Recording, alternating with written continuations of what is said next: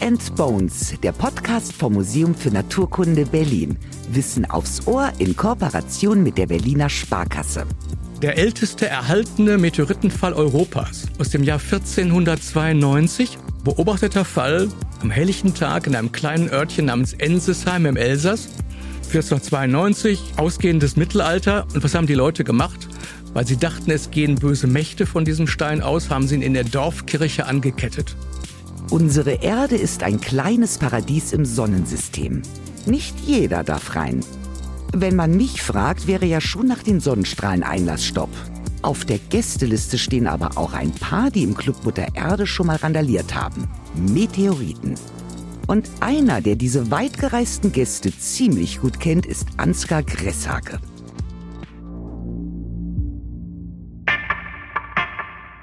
Dr. Ansgar Gresshake, Kustos der Meteoritensammlung am Museum für Naturkunde Berlin, Experte der Mineralogie und Geowissenschaften. Mit den besonderen Steinen kennt er sich aus und er ist ja selbst schon fast einer, ein Urgestein. Seit 25 Jahren ist er am Museum. Es wird also allerhöchste Zeit, dass wir uns von so viel Erfahrung ein bisschen Wissen abzweigen. Ob Ansgar für seine treuen Dienste am Museum bald die goldene Armbanduhr bekommt, das wissen wir noch nicht. Verdient hätte er sie, denn man kann ihn wirklich mit keiner Frage in Verlegenheit bringen. Und trotzdem bleibt er bescheiden. Bei seinen Hobbys hält er es wie du und ich, lesen, schwimmen, Radfahren. Und letzteres ist für den Münsteraner auch ein bisschen Verpflichtung. Auch mit dem Fahrrad ins Studio geradelt und hoffentlich nicht allzu sehr aus der Puste, unser Lieblingsmoderator Lukas Klaschinski. Aus der Puste bin ich natürlich noch nicht, aber Durst habe ich, und zwar Wissensdurst. Hallo zurück aus der Winterpause. Ich freue mich, dass es wieder losgeht und wir zusammen in die Museumswelt eintauchen. 200 Forscherinnen und Forscher arbeiten am Museum für Naturkunde und einer von ihnen ist Ansgar. Lieber Ansgar, schön, dass du da bist. Dein Spezialgebiet sind ja Meteoriten und du hast auch welche mitgebracht. Aber bevor wir uns die genauer anschauen, was sind Meteoriten und woher kommen die genau? Meteorite sind außerirdisches Material. Und fast alle Meteorite, die auf die Erde fallen, kommen aus dem sogenannten Asteroidengürtel. Das ist eine Ansammlung von bis zu 1000 Kilometer großen Objekten, die sich im Orbit, also in der Umlaufbahn um die Sonne, zwischen Mars und Jupiter befinden. Und diese Objekte kollidieren miteinander. Material bricht ab. Und wenn es auf eine Umlaufbahn gelangt, die die der Erde kreuzt, dann kann es auf die Erde fallen. Und bevor es auf die Erde fällt, hat ja Meteorit einen anderen Namen. Meteoroid heißt er dann? Ja, Meteorit, genau, mit D hinten, wie Dora. Ah, mhm. Meteorit mit D hinten, okay. Und dann, wenn er auf die Erde aufschlägt, verändert er auch seinen Namen quasi. Ja, dann wird aus dem D wie Dora ein T wie Theodor. Und das kommt daher, weil er dann ja ein Stein auf der Erde ist. Und dann im Griechischen heißt Stein Lithos, deswegen macht man da immer ein T hinter. Ah, okay. Und hört man das in der Aussprache? Da oder man, fast gar nicht? Da muss man schon sehr genau hinhören. Meteoroid, man müsste es sehr deutlich betonen. Am besten kann man sich daran merken, dass man sagt, jetzt ist das Objekt doch im Weltall unterwegs oder gerade in die Erdatmosphäre eingedrungen. Und wenn es am Boden liegt, dann ist es eben der Stein Meteorit. Ah, okay. Danke für die Eselsbrücke. Gerne. Wie passiert es, dass Meteoroiden von der Umlaufbahn überhaupt abkommen? Das passiert durch diese Kollision im Asteroidengürtel. Wenn Material abbricht, dann verlässt, mhm. es, verlässt es diese Bahn, diese relativ stabile Bahn. Auch die Asteroide drehen sich um die Sonne, wie sich alles um die Sonne dreht. Und durch diese Kollisionen können sie diese Bahn verlassen. Und wie gesagt, es muss auf eine Erdbahn kreuzende Umlaufbahn gelangen, sonst fliegt es an der Erde vorbei, was ja bei den meisten Fällen auch eine gute Idee ist. Aber es kann eben auch gut sein, dass, dass sie dann auf die Erde fallen. Und deswegen werden sie auch gerade sehr beobachtet, diese größeren Asteroiden. Aber gut, was könnte man denn tun? Also abschießen in der Luft? Bruce Willis schicken, würde ich jetzt sagen, aber das gibt ja verschiedenste Ideen. Es gibt gerade tatsächlich eine Mission, eine europäische und amerikanische Mission, wo man versucht, so einen Asteroiden aus seiner Bahn zu schubsen. Durch Kollision. Das ist ein Test, das ist also kein, keiner, der die Erde bedroht, aber man versucht einfach diese Technik zu testen, dass man eine, eine größere Raumsonde diesem Asteroiden in den Weg stellt und gucken, ob das tatsächlich Auswirkungen hat. Ah, okay, interessant. Wie alt sind denn die Gesteine, die da auf uns runterprasseln? Diese Gesteine stammen alle aus der Frühphase unseres Sonnensystems. Wenn ihr mal irgendwo die Zahl lest, 4,5 Milliarden Jahre, vielleicht liest man das ab und zu mal im Erdkundebuch oder so, das ist die Zahl, diese Objekte, die ältesten festen Materialien sind 4,567 Milliarden Jahre, um es genau zu sagen. Wow. Und nur eine ganz bestimmte Größe kommt ja wahrscheinlich auch durch zu uns. Ne? Ab welchem Durchmesser können wir denn damit rechnen, dass bevor die in die Erdumlaufbahn eintreten, wie groß müssen sie sein, um überhaupt durchzukommen? Und wie klein kommen sie dann meistens an? Wie sehr schmilzen die herunter? Ja, das ist eine interessante Frage. Grundsätzlich passieren drei Dinge mit so einem himmlischen Geschoss. Wenn es auf die Erdatmosphäre trifft, mit einer Geschwindigkeit von 20 Kilometern pro Sekunde, 20 Kilometern pro Sekunde, dann ist das Erste, was passiert, es wird abgebremst. Massiv mhm. abgebremst. Und dabei, durch die Reibung mit den Luftmolekülen, steigt die Temperatur dramatisch an und dann passiert was Zweites. Bis zu 90 Prozent des Objekts können verdampfen. Sodass nur überhaupt noch 10 Prozent mit einer ganz geringen Geschwindigkeit noch weiterfliegt. Und da gibt es einen zweiten Effekt, der häufig zu beobachten ist, weil der so schnell eindringt mit einer fast 60.000-fachen Schallgeschwindigkeit, mhm. komprimiert er, drückt er die Luftmoleküle an seiner Vorderseite zusammen. Dadurch entsteht ein sehr hoher Druck, der dazu führen kann, dass der Meteorit zerplatzt. Und was dann passiert ist, dass wir so ähnlich wie bei dem Hagelschauer hunderte von Steinen gleichzeitig auf die Erde bekommen, die dann vielleicht faustgroß sind oder können auch drei, vier Meter groß sein. Aber damit so ein Objekt das überlebt, sollte er schon so 10, 20 Meter haben. Okay, also schon ganz ordentlich. Schon ganz also, ordentlich, genau.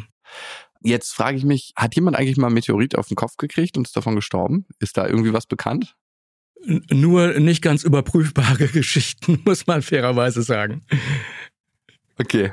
Wie lange ist denn so ein Meteorit unterwegs? Also vom Eintritt in die Erdatmosphäre, der ist ja wahnsinnig schnell, bis er dann aufschlägt auf irgendeinem Acker wahrscheinlich in den meisten Fällen oder im Wald. Das geht ruckzuck, das ist innerhalb von einer Minute erledigt. Hängt natürlich davon ab, wie der Eintrittswinkel ist.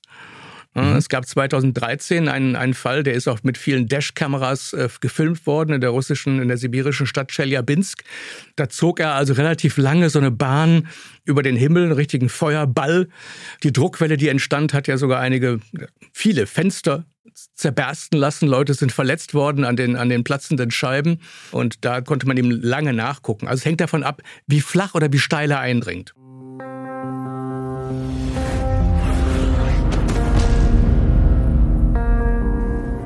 Der Meteorit von Chelyabinsk 2013 war erstmal ein richtiger Feuerball, ein Meteor.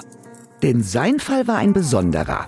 Erst ist er, weil aus Richtung der Sonne kommen, völlig unbemerkt an allen Radarstationen vorbeigeschlichen, um dann aber doch an der Erdatmosphäre zu scheitern. Quasi wie eine Silvesterrakete aus dem Universum ist er auseinandergebrochen. Ein Airburst nennt sich das in der Fachsprache. Und spätestens dann haben es alle EinwohnerInnen aus Tscheljabinsk mitbekommen. Ein Lichtblitz, 30-fach heller als die Sonne und ein Knall, dass viele Fensterscheiben zu Bruch gegangen sind. Immerhin wurde da nicht weniger Energie freigesetzt als die Detonation der Hiroshima-Bombe von 1945 mal 30. Aber keine Sorge, nach Airburst und Aufprall ist von den geschätzten 12.000 Tonnen Meteor noch etwas übrig geblieben. Und zwar etliche hundert Tonnen. Nur wo? Die Schatzsuche beginnt und Meteoriten finden, das ist gar nicht so leicht. Wenn ich mich jetzt selber auf die Suche von Meteoriten machen will, also kann ja ganz lukrativ sein, man muss tatsächlich wahrscheinlich Experte sein, kann ich auf irgendwas achten, wenn ich auf den Boden gucke, wenn ich jetzt nicht sage, ich möchte auf meinem Autodach Staub sammeln, weil da wird ja auch ein ganz bisschen Meteoritenstaub dabei sein. Ja. Wo, wo gehe ich am besten suchen und wie suche ich? Also die vielversprechendsten Gebiete, und das wird ja auch gemacht, sind heiße und kalte Wüsten. Antarktis als kalte Wüste, Sahara, Nordafrika als heiße Wüste. Warum macht man das? Das erste ist, beides ist ein heller Untergrund. Schwarze Steine fallen einfach auf. Das zweite ist, dass diese Landschaften geologisch relativ alt sind. Das heißt, da wächst nichts, da ist nicht bebaut worden, es gibt wenig Verwitterung. Das heißt, die fallen da nicht häufiger, als sie am Brandenburger Tor fallen, aber sie liegen da einfach länger. Sie akkumulieren, sie häufen sich an, nimmt auch keiner weg. Und deswegen sind das so die, die, die lukrativsten. In Mitteleuropa, in Zentraleuropa, Meteorite zu suchen ist äh, fast aussichtslos. Ich sage den Leuten immer, spielen Sie lieber Lotto, weil es sind so viele schwarze Steine.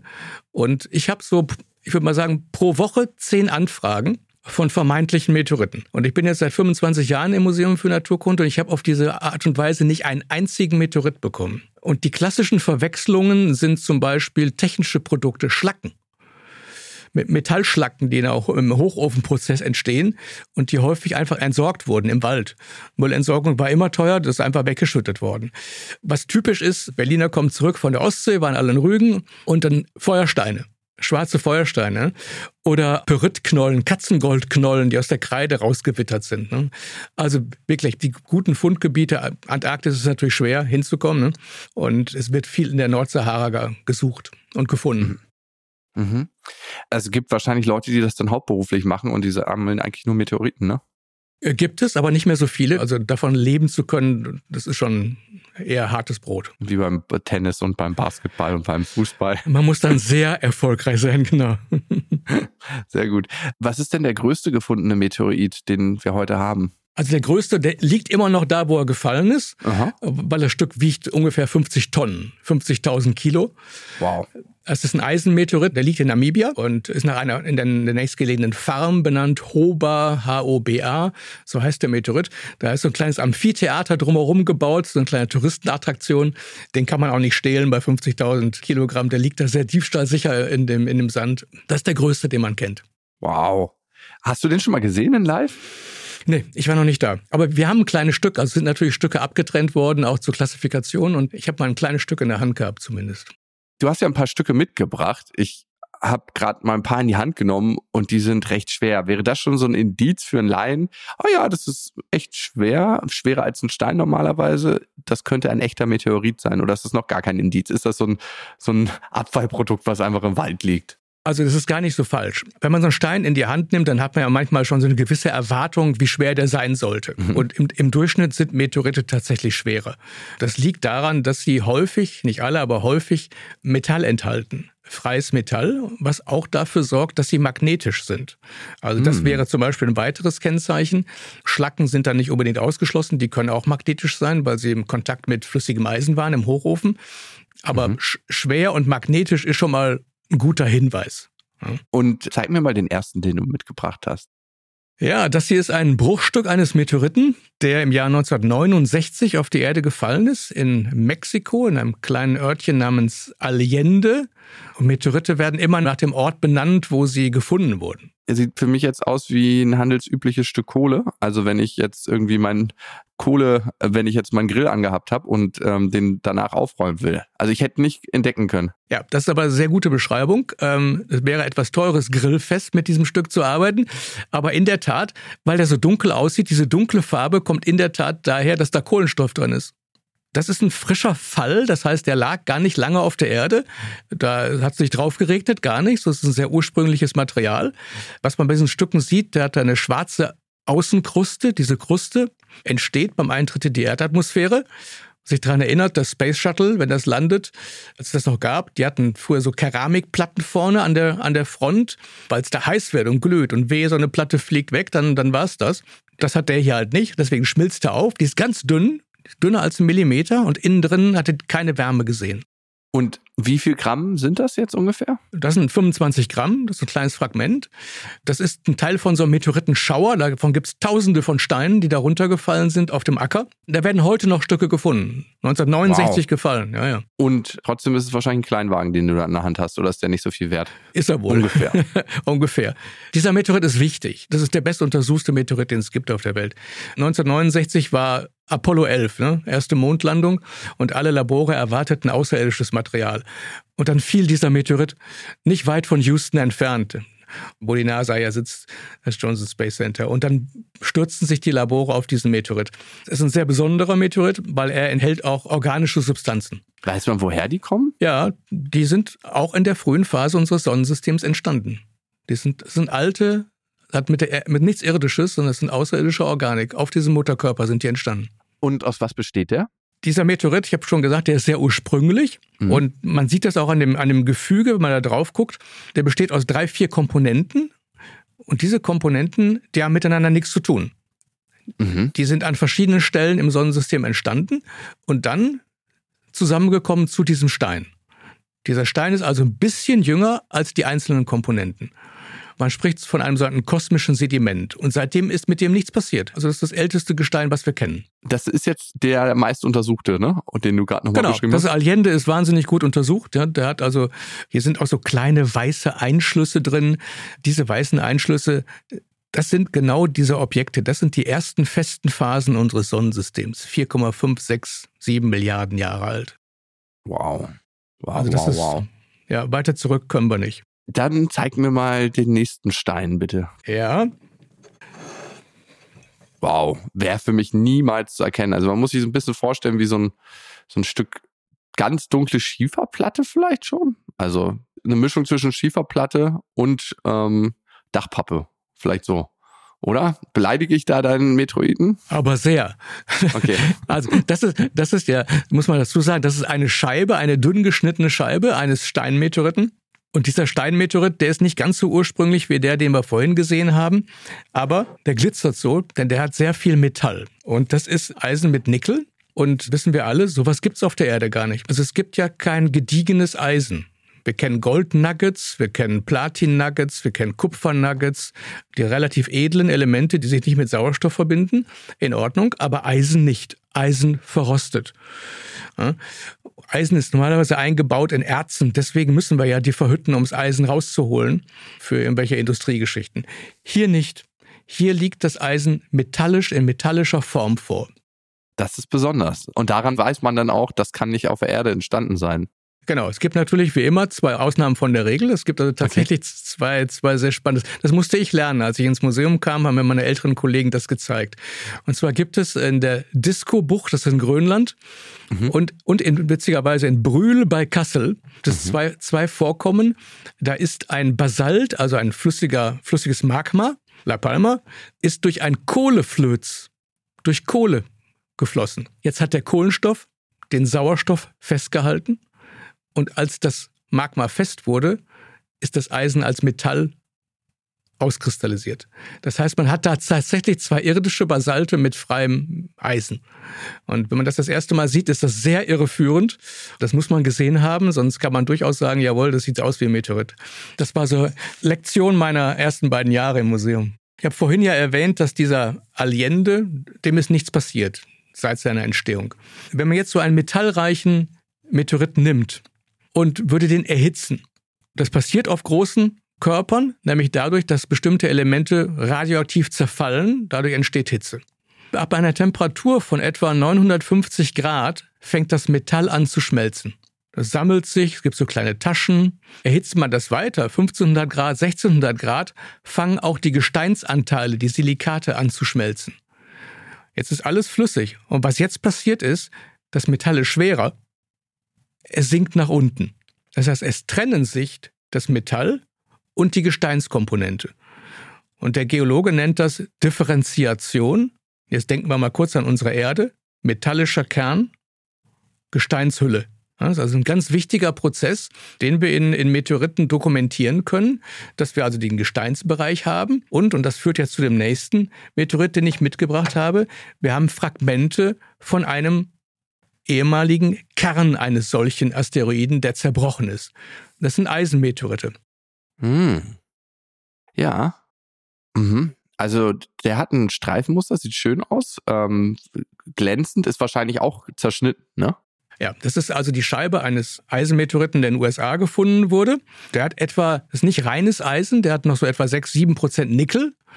Das ist etwa eine Zusammensetzung unseres Erdkerns. Also das, das Schöne ist, das würde man auf der Erde nie finden an der Erdoberfläche. Da müsste man tief in den Kern bohren, was nicht funktioniert. Und äh, wenn uns also jemand zum Beispiel so ein Stück Eisen bringt, ein verrostetes Stück Eisen im Wald gefunden und sagt, das ist ein Eisenmeteorit, dann prüfen wir zunächst erstmal, ob da Nickel drin ist. Wenn da kein Nickel drin ist, dann ist es mit großer Wahrscheinlichkeit auch kein, kein Meteorit. Als nächstes, und das hast du ja vorhin beschrieben, der glänzt so ein bisschen hat so ein Streifenmuster. Diese Streifenmuster haben nur außerirdische Eisen. Und zwar entsteht das dadurch, dieser Meteorit besteht aus, das ist kristallin. Das ist kristallines Eisen. Das ist ein bisschen schwer manchmal so vorzustellen. Das sind Eisen-Nickel-Kristalle. Und eine Verbindung hat mehr Nickel, die andere hat weniger Nickel. Und die beiden Kristalle verwachsen kristallographisch definiert. Und was man hier macht, ist, man ätzt das mit Salpetersäure an und dann macht man die Kristallflächen sichtbar.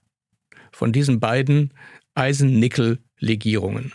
Und das hat ein österreichischer Physiker, Alois Graf von Wittmannstetten, das erste Mal gemacht zum Leidwesen unserer englischen Kollegen, die jetzt immer Wittmannstädtsche Figuren sagen müssen. Denn nach ihm, nach, nach ihm sind diese Figuren benannt und die sind charakteristisch für, für außerirdisches Eisen. Das wäre jetzt auch meine Frage gewesen. Wie untersucht ihr diese Steine, die bei euch eingehen? Wie katalogisiert ihr sie? um überhaupt einen Überblick über diese große Sammlung zu behalten? Also die, die Bestimmung, die Klassifikationsarbeit läuft folgendermaßen ab. Wenn also ein Stück bei uns ankommt, säge ich in der Regel mit einer Gesteinssäge oder unsere Präparatorin tut das, ein Stückchen ab von dem großen Stück. Dann kleben wir das auf einen Objektträger, wie ihr den kennt aus dem Biologieunterricht, wenn man Wassertropfen mikroskopiert, schleifen und polieren den auf eine Dicke von etwa 30 Mikrometer drei Zehntel Millimeter. Und dann ist der mit einem normalen Lichtmikroskop zu mikroskopieren. Da kann man durchgucken. Jetzt sieht man, woraus der besteht. Man sieht, was für Minerale drin sind. Und der nächste Schritt ist dann, dass wir die chemische Untersuchung machen. Das geht an Elektronenmikroskop. Und dann wissen wir, was das für ein Meteorit ist in der Regel. Das ist so die klassische Vorgehensweise. Okay. Braucht man eine spezielle Säge oder macht man es einfach ganz klassisch mit einer Flex und einer dünnen Trennscheibe? Wahrscheinlich nicht, ne? Flex, Flex kann ich nicht empfehlen. Ich kriege viele Meteorite aus, gerade aus der Sahara, wo die Leute, um mal eben kurz zu gucken, ob es einer ist, tatsächlich mit so einer Flex-Trennscheibe ein Stück abgeschnitten hat. Das tut einem dann in der Seele weh, wenn man das sieht. Nein, nein, das sind, das sind spezielle ähm, Gesteinssägen. Jetzt, wir haben gerade eine neue Säge bekommen. Das ist eine Drahtsäge. Das ist so ein 0,3 Millimeter dicker Draht. Und in diesen Draht sind Diamanten eingesintert. Und mit dem kann man ohne großen Verlust, das ist ja immer wichtig, ne? wenn man so ein Mars-Meteorit schneidet und ein Gramm geht verloren, sind schon mal 1000 Euro weg. Ne? Deswegen versucht man natürlich den Sägeverlust möglichst gering zu halten und nimmt sehr dünne Blätter und jetzt eben auch diesen Draht. Das sollte man sich nicht versägen. Hm. Nee, das ist keine gute Idee.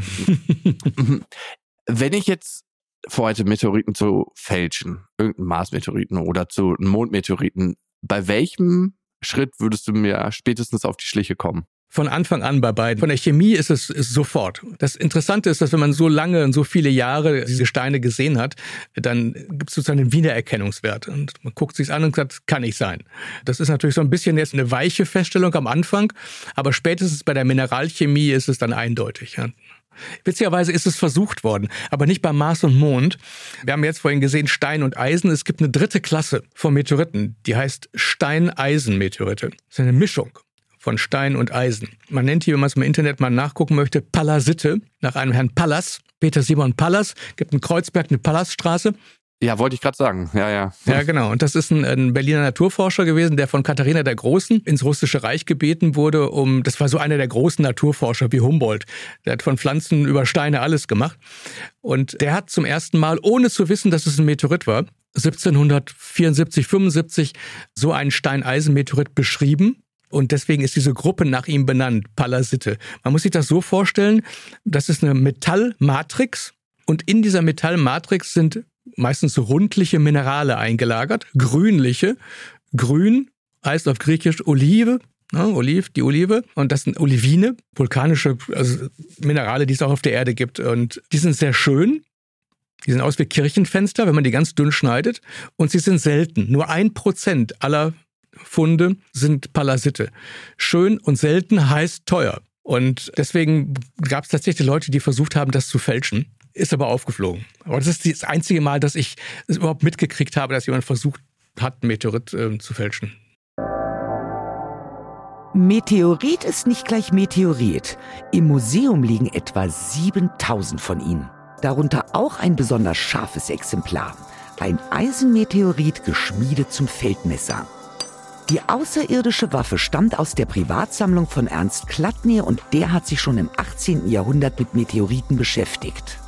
1794, da schreibt Beethoven gerade sein allererstes Opuswerk, veröffentlicht er die These zur außerirdischen Herkunft von Meteoriten. Und damit begründet er erstmals die Meteoritenkunde als Wissenschaft. Weil so ganz klar, was Meteoriten sind, war das ja nicht immer man weiß wahrscheinlich schon eine Weile früher, dass es Meteoriten wirklich gibt und dass sie aus dem Weltall kommen, weil wenn ich jetzt einen Strandspaziergang machen würde und einen Stein finden würde, dann könnte ich das nicht gleich sagen beim Aufheben, oder? Nee, so alt ist die Erkenntnis übrigens gar nicht. Also der erste, der das behauptet hat, war ein Physiker namens Ernst Klattny, ein Deutscher aus Wittenberg. Der hat das 1794 das erste Mal veröffentlicht und ist auf ziemlich viel Gegenwind gestoßen. Es gab im Prinzip vorher zwei vorherrschende Meinungen. Das eine gehen wir mal kurz zurück ein bisschen ins Mittelalter und stellt sich das vor. Feuerball am Himmel, Donner. Und natürlich dachten die Leute, das ist jetzt das Ende der Welt oder es ist ein Zeichen Gottes oder, oder wie auch immer. Und der älteste erhaltene Meteoritenfall Europas aus dem Jahr 1492, beobachteter Fall am helllichten Tag in einem kleinen Örtchen namens Ensesheim im Elsass. 1492, kann man sich gut merken, Kolumbus, ne? Und ausgehendes Mittelalter. Und was haben die Leute gemacht? Weil sie dachten, es gehen böse Mächte von diesem Stein aus, haben sie ihn in der Dorfkirche angekettet. Ui. Ja, genau. Ja. Ähm, heute, das ist eine schöne Geschichte. Das war ein 127 Kilogramm schwerer Stein, von dem sind noch so knapp 55 Kilo über. Der Rest wurde abgeschlagen und verteilt. Im Museum für Naturkunde, wer sehen möchte, liegt auch ein Stück. Und heute liegt er im alten Rathaus in Ensesheim und jedes Jahr im Juno ist so eine Meteoritenbörse. Da kommen Händler und Interessierte und haben so eine kleine Börse. Also diese Sicht änderte sich erst viel später, dass das die Erkenntnis, dass das außerirdisches Material wurde, war so an Beginn des 19. Jahrhunderts erst.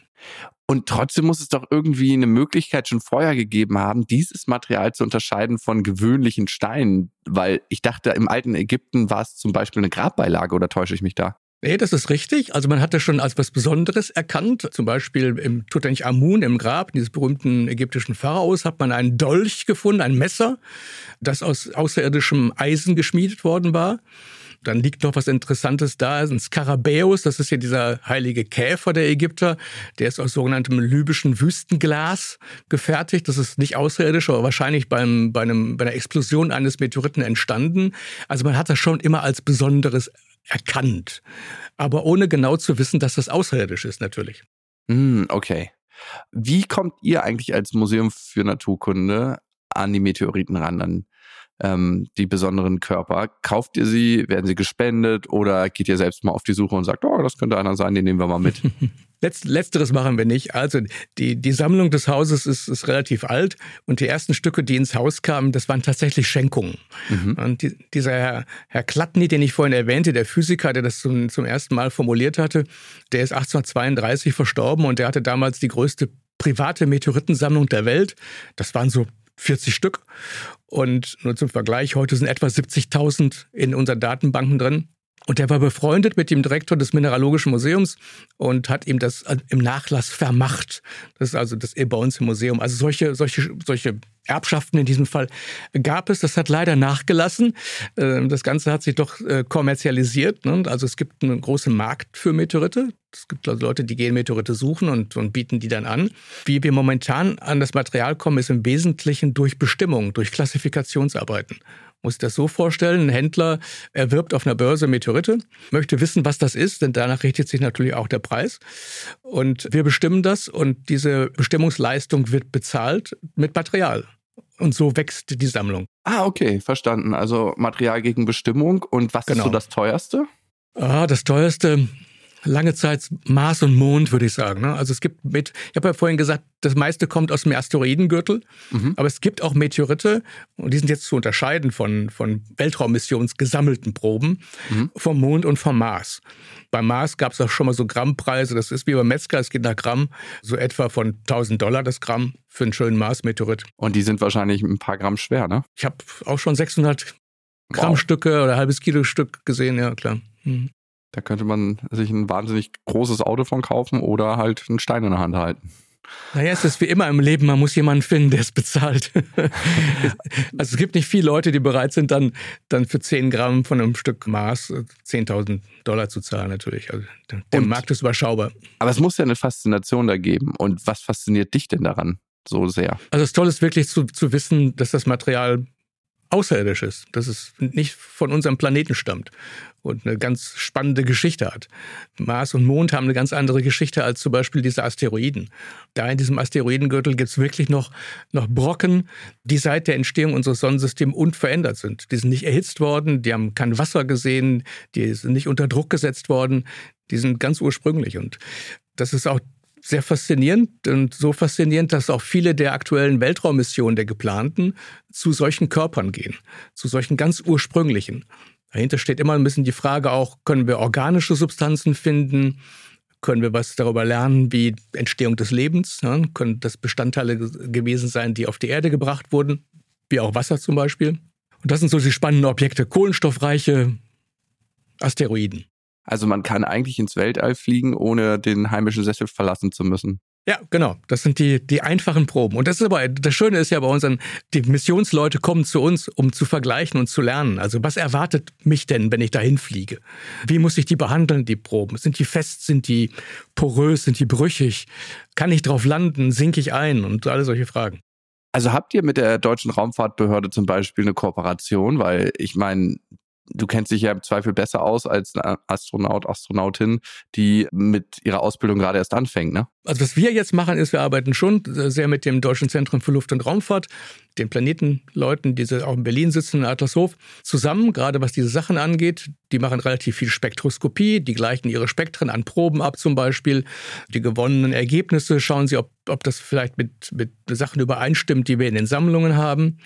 Was Astronauten angeht, müssen wir ein bisschen zurückgehen. Es gab tatsächlich Astronautentrainings, Apollo-Trainings, mhm. Crews, die auf den Mond geflogen sind, im Nördlinger Ries. Nördling ist eine Stadt bei Ulm, da unten. Da ist einer der deutschen Einschlagkrater, ein Impact-Krater.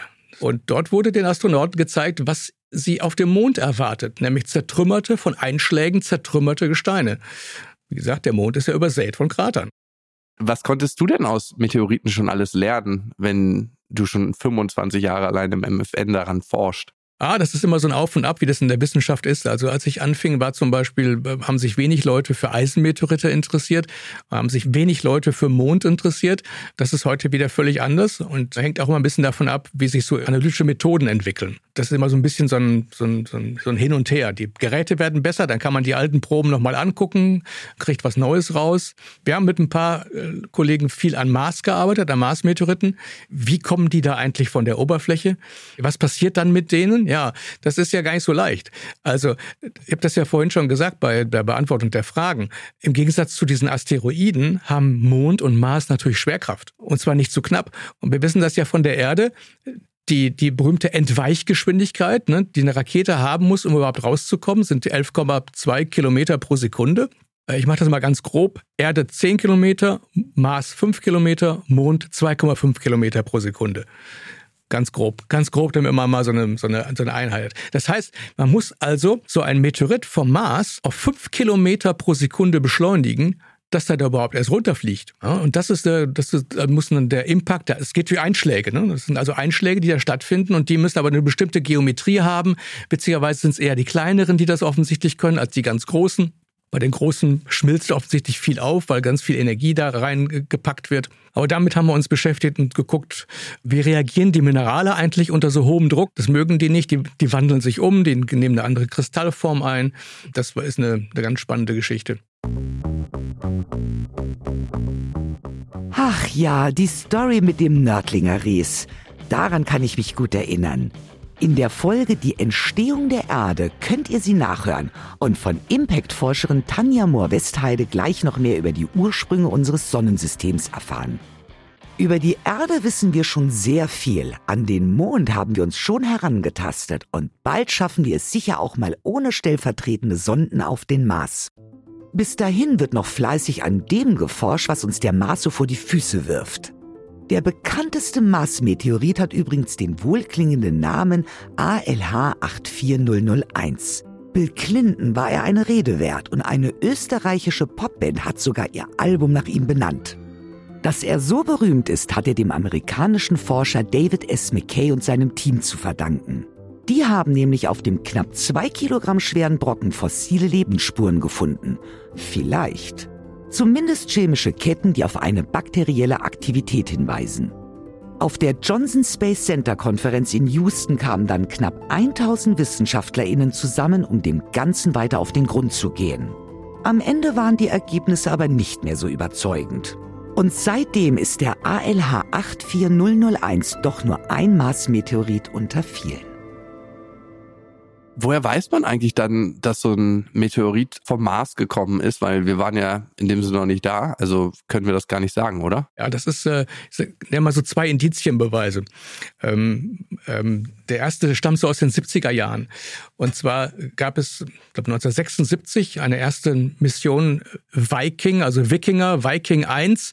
Der Amerikaner, das war ein Länder, der ist auf dem Mars gelandet. Und der hat unter anderem hat er die Atmosphäre, der Mars hat eine dünne Atmosphäre, aber er hat eine, hat die Atmosphäre analysiert. Also wie viel Sauerstoff ist drin, äh, wie viel CO2, wie viel Stickstoff, äh, die ganzen Edelgase, Krypton, Argon, Xenon.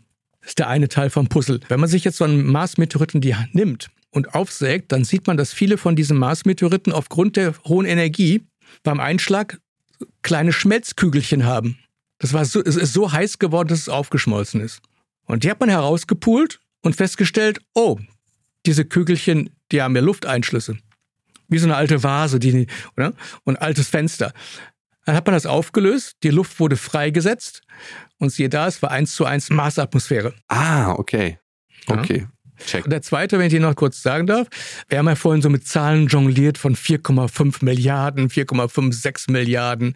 Wenn man sich jetzt so einen Mars-Meteorit nimmt, dann stellt man fest, ups, der ist ja viel jünger. Und der ist maximal eine Milliarde. Es gibt auch welche, die sind nur ein paar hundert Millionen. Also geologisch gesehen sehr jung. Und, und fast alle Mars-Meteorite sind magmatische Gesteine, waren also, kommen aus dem Vulkan. Die Frage war, wo gab es denn vor so geologisch junger Zeit in unserem Sonnensystem noch aktiven Vulkanismus? Auf welchem Planeten? Die verbrennt aber nur Wasserstoff und Helium und was auch immer. Und ähm, das heißt, welcher feste Planet mit Vulkanismus hat das so lange noch geschafft? Das muss ein großer Körper sein. Er muss die Hitze so lange produziert haben. Noch so ein gewisser Indizienbeweis Richtung Mars, ja. Aber na klar, hinfliegen, Proben holen, vergleichen. genau. Und da könnten wir auch gleich mal gucken, ob es Leben tatsächlich auf dem Mars gibt. Ähm, wäre das möglich, Leben dort zu finden? Oder also jetzt glaube ich eher nicht. Was man wahrscheinlich finden könnte, sind schon Bedingungen, die mal vorgeherrscht haben. Also der Klassiker ist ja, gab es Wasser auf dem Mars? Freies Wasser. Das wissen wir seit vielen, vielen Jahren, dass das der Fall ist. Wir wissen auch, dass es auf dem Mars äh, Gesteinslithologien gibt, Gesteine gibt, die wir nicht in unserer Meteoritensammlung haben. Sedimente zum Beispiel.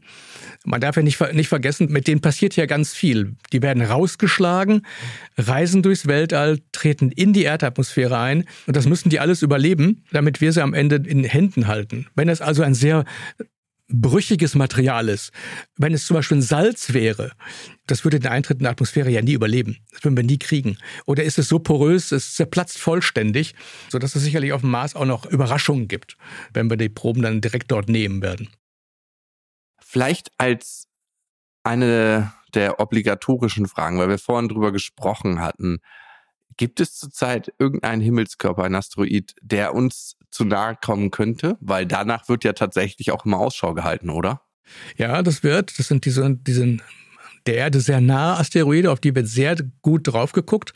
Ab und zu liest man ja auch mal in der Presse, da kommt einer, der rauscht 100.000 Kilometer an der Erde vorbei. Und man selbst denkt, das ist ja noch ein gehöriger Abstand, aber astronomisch ist das gar nicht so weit. Aber momentan ist keiner, der, der, der sehr nahe kommt. Das Problem ist aber, dass man die oft gar nicht so früh sieht.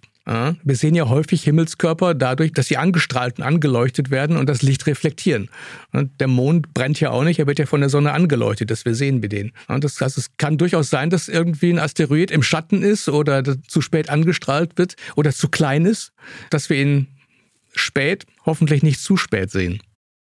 Okay, ich bin gespannt. Ja. Ähm, Unsere eingefleischten Hörerinnen und Hörer wissen, jetzt kommt der Teil, in dem wir eure Fragen beantworten. Wir drehen den Spieß aber ab sofort um. Wir stellen Fragen und ihr dürft die Antworten erraten. Über den Instagram-Account unseres treuen Kooperationspartners der Berliner Sparkasse werden euch Schätzfragen gestellt und die findet ihr dann in den Instagram Stories und ihr könnt über die Story direkt mitraten. Die Auflösung gibt es dann immer hier in der nächsten Beats and Bones Folge, professionell beantwortet von den Forscherinnen und Forschern des Museums. Und los geht's hier mit der ersten Frage professionell beantwortet von Ansgar. Wie schnell ist durchschnittlich ein Meteor? wenn er in die Atmosphäre eindringt? Gibt immer so eine Spanne, 15 bis 20 Kilometer pro Sekunde. Das sind so vielleicht 40.000 Kilometer pro Stunde bis 70.000, ja. Also das ist ja Vettel und Hamilton kommen da nicht hinterher mit ihren Formel 1 Wagen. Also schon wahnsinnig schnell. Ja, in zwei, in, in zwei Minuten auf Mallorca. Oh, okay. Wenn man dahin möchte, warum nicht? Also genau. schöne Insel. Wie viel außerirdischer Staub fällt in einer Woche auf Berlin herab? Also auf dem Berliner Stadtgebiet fällt etwa ein Kilogramm außerirdischen Staubs, also so Körner kleiner, ein Millimeter herunter. Wie groß war der Asteroid, dessen Einschlag zum Aussterben der Dinosaurier führte? Haben wir schon beantwortet, aber ähm, vielleicht trotzdem nochmal. Also der Krater, den wir kennen, der ist etwa 200 Kilometer im Durchmesser, sodass man davon ausgeht, dass das Projektil, also der Asteroid, zwischen 10 und 15 Kilometer Durchmesser hatte. Wow allein beim Einschlag sind wahnsinnig viele Tiere gestorben wahrscheinlich. Ja, das, also. hatte, das hatte sehr viele, sehr viele Konsequenzen. Tsunamis, Waldbrände, globale Winter. Ja, der ist in ein, ein seichtes Meer eingeschlagen und der Boden, das waren, kann man sich ja vorstellen, Muscheln, also Kalk, Calciumcarbonat. Das CO2 ist freigesetzt worden. Und das wissen wir alle, was das heißt, ne? also als, als Treibhausgas. Also es gab einen dramatischen Klimawandel, der, der wahnsinnige Spätfolgen hatte dann. Auf welchem Kontinent wurden die meisten Meteoriten gefunden? Aktuell in der Antarktis. es sind genau 47.133 bestätigte Funde. Stand heute. Einfach, weil man sie dort am besten finden kann und nicht weil mehr einschlagen. Ja, genau. Und es gibt noch einen interessanten Effekt. Die Antarktis ist ja tatsächlich ein Kontinent. Das ist ja, da gibt es ja eine, eine, Gebirgskette, die vom Eis bedeckt ist. Und die Gletscher, die fließen auf diese sogenannte transantarktische Gebirgskette zu und hoch. Das heißt, sie bringen sogar altes Material mit nach oben. Man könnte sich also hinsetzen und warten, bis der nächste Meteorit wieder auftaucht, der vor tausend Jahren da gefallen ist. Das tun die natürlich nicht. Aber das ist natürlich eine sehr professionelle Forschsammlung. Die Leute sind teilweise in ihren Klimaforschungsstationen, Antarktisstationen Station und sammeln ein bisschen aus Hobby. Es gibt aber andere, zum Beispiel die NASA und die Japaner fliegen Crews dahin und sammeln zwei Wochen lang. Wow, okay. Dann, dann, haben die Kollegen zu tun danach. Ihr habt ja genug, also ich weiß nicht, ob ihr noch sammeln müsst. Wie viel sind es aktuell bei euch im Museum? Also wir haben etwa 7000 verschiedene Meteorite. Also eine ganze Menge und es lohnt sich mal vorbeizuschauen wieder im Museum für Naturkunde. Lieber Ansgar, vielen, vielen Dank für das Gespräch. Ich habe heute sehr viel Neues erfahren. Ähm, danke für deine Zeit. Ja, sehr gerne. Hat Spaß gemacht. Ich hatte auch viel Spaß und habe mich den Sternen schon lange nicht mehr so nah gefühlt. Apropos Sterne. Wenn euch die Folge gefallen hat, dann folgt uns gern und lasst uns bei der Gelegenheit ein paar Sternchen in der Spotify-App da.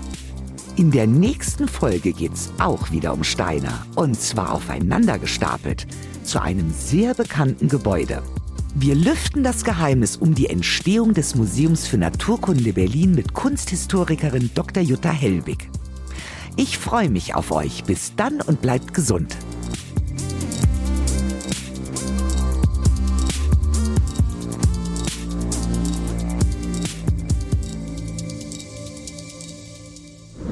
In freundlicher Produktionsunterstützung der Auf die Ohren GmbH.